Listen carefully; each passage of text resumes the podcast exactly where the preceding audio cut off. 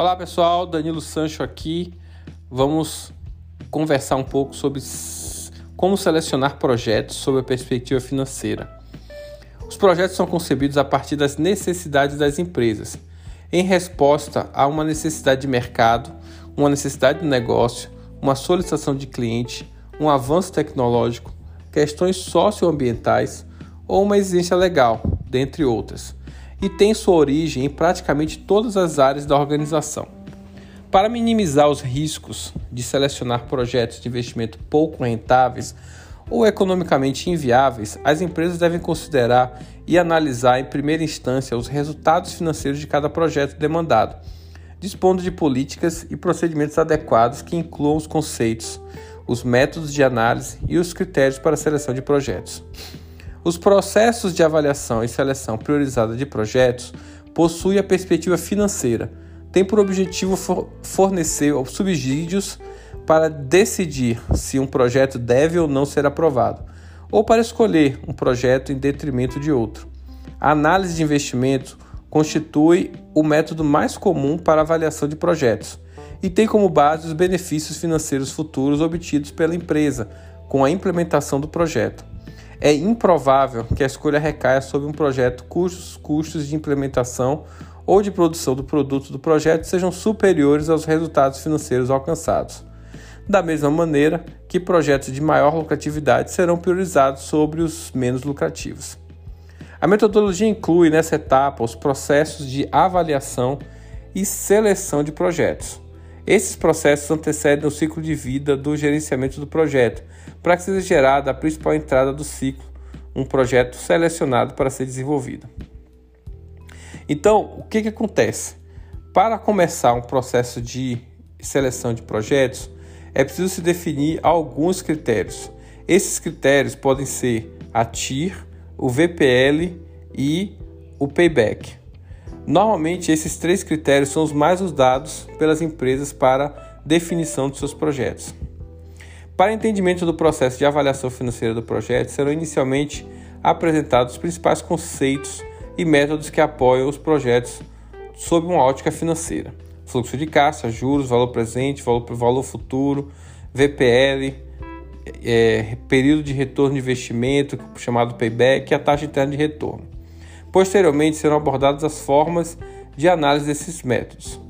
A avaliação financeira de projeto deve ser feita com base na projeção de resultados financeiros a serem obtidos com a implementação do projeto, simulada a partir da utilização dos métodos de análise que devem auxiliar a organização a decidir em aceitar ou não o investimento de um determinado projeto. Para tornar, tornar mais simples essa decisão, três premissas devem ser estabelecidas. O objetivo da empresa é maximizar em longo prazo a riqueza de seus atuais proprietários. Segundo, a proposta de investimento do projeto pode ser completamente representada por um diagrama de fluxo de caixa. Terceiro, para financiar o projeto, a firma dispõe de fontes de capital onde pode levantar a quantia de que necessita, pagando uma taxa de juros constante. E o que é necessário? Bom, vamos precisar de uma descrição do produto, fontes organizacionais e ambientais e processos e procedimentos organizacionais. O processo de avaliação financeira do projeto toma por base as características do produto do projeto, definidas no documento. Essa descrição do produto para estimar os investimentos, receitas e custos operacionais e administrativos necessários ao desenvolvimento do projeto se torna se forma a projetar, de forma a projetar a sua rentabilidade e viabilidade econômica. Para que a avaliação de projetos seja conduzida sob a perspectiva financeira, é necessário que alguns conceitos e definições sejam explorados. Então, o conceito de fluxo de caixa, por exemplo, é um deles. O fluxo de caixa ele vai nos ajudar a definir quais são os momentos e quais são os ganhos no tempo. É, o valor presente líquido, também conhecido como VPL, vai nos ajudar a mostrar num período X de tempo com uma TMA específica, quanto que vai ser é, o retorno desse investimento.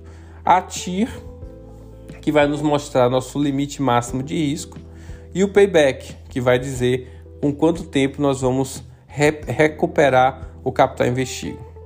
Avaliar onde se aplica seu capital, a empresa pode analisar um ou mais projetos para realizar seus investimentos, que exigirão o emprego de recursos para obter benefícios futuros. Quando o número de projetos que uma empresa necessita desenvolver simultaneamente supera a capacidade de recursos disponíveis para sua consecução, devem ser estabelecidos critérios onde serão selecionados esses projetos. E aí esses critérios podem envolver VPL, Payback e TIR. Então, esse é o processo, tá? E as empresas vão o claro que os valores de VPL, e Payback, eles vão variar de acordo com as empresas, mas entenda que ao definir esses critérios, esses alguns deles podem ser critérios de corte e outros critérios de classificação. E aí, variando da perspectiva também da empresa de querer ser mais conservadora ou de querer ser mais arrojada, ela pode mudar e modular nessas, nessas perspectivas.